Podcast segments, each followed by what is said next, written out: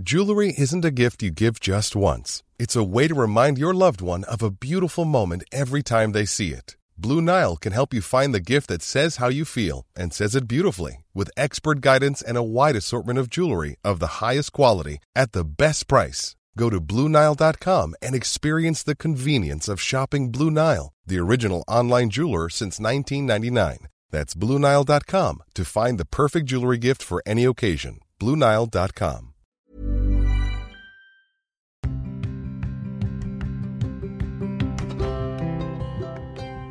Hi, I will share with you some games uh, to learn Spanish. These games have really worked for my students, so I really want to share this with you. Uh, first of all, I want to share Apples to Apples. You can find this game in the Spanish version called Manzanas con Manzanas. And the fun thing about this is that it has vocabulary that is current. It has many uh, adjectives and nouns to work with. So the nouns are things like, for example, tacos, la piñata, sombrero, tequila, and the nouns and uh, sorry, and the adjectives can be delicioso, divertido. So what you have to do in this game it's basically uh, pair up the adjective with the best noun that fits the description. So if I have uh, delicioso, I can choose, for example, tacos or tequila. Uh, the second game I want to share with you is Pictionary.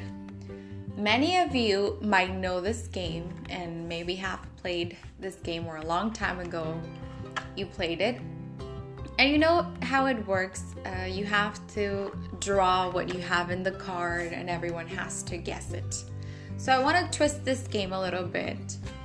And uh, what I want you to do is to grab a card, and uh, on top it has a category.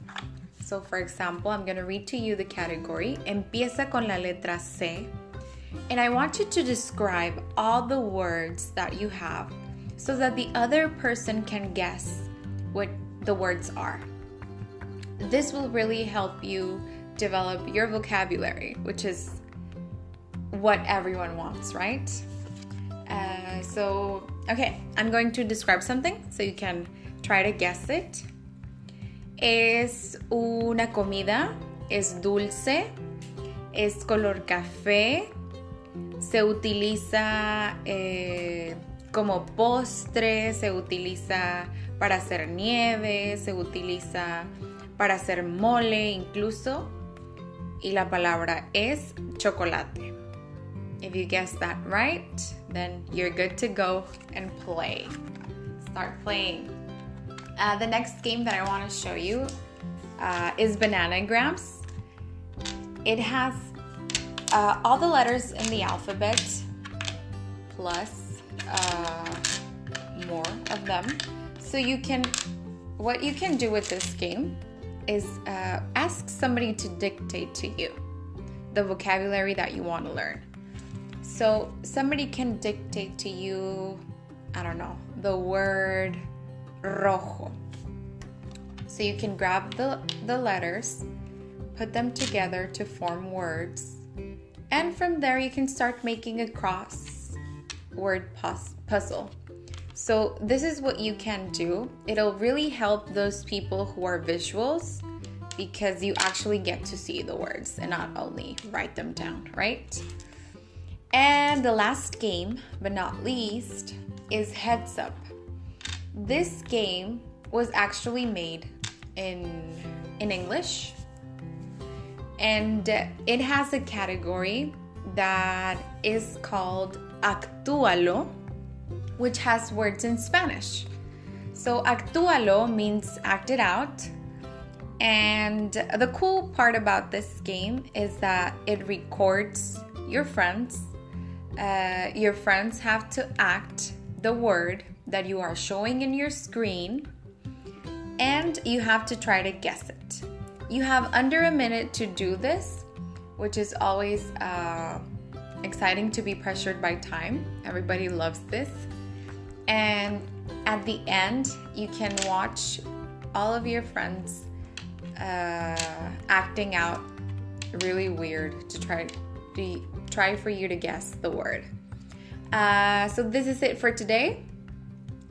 Uh, follow us to keep on listening to more uh, tips to learn Spanish.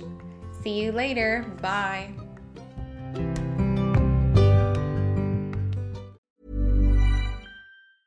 Mom deserves the best, and there's no better place to shop for Mother's Day than Whole Foods Market. They're your destination for unbeatable savings, from premium gifts to show-stopping flowers and irresistible desserts. Start by saving 33% with Prime on all body care and candles. Then get a 15-stem bunch of tulips for just $9.99 each with Prime. Round out Mom's menu with festive rosé, irresistible berry chantilly cake, and more special treats. Come celebrate Mother's Day at Whole Foods Market.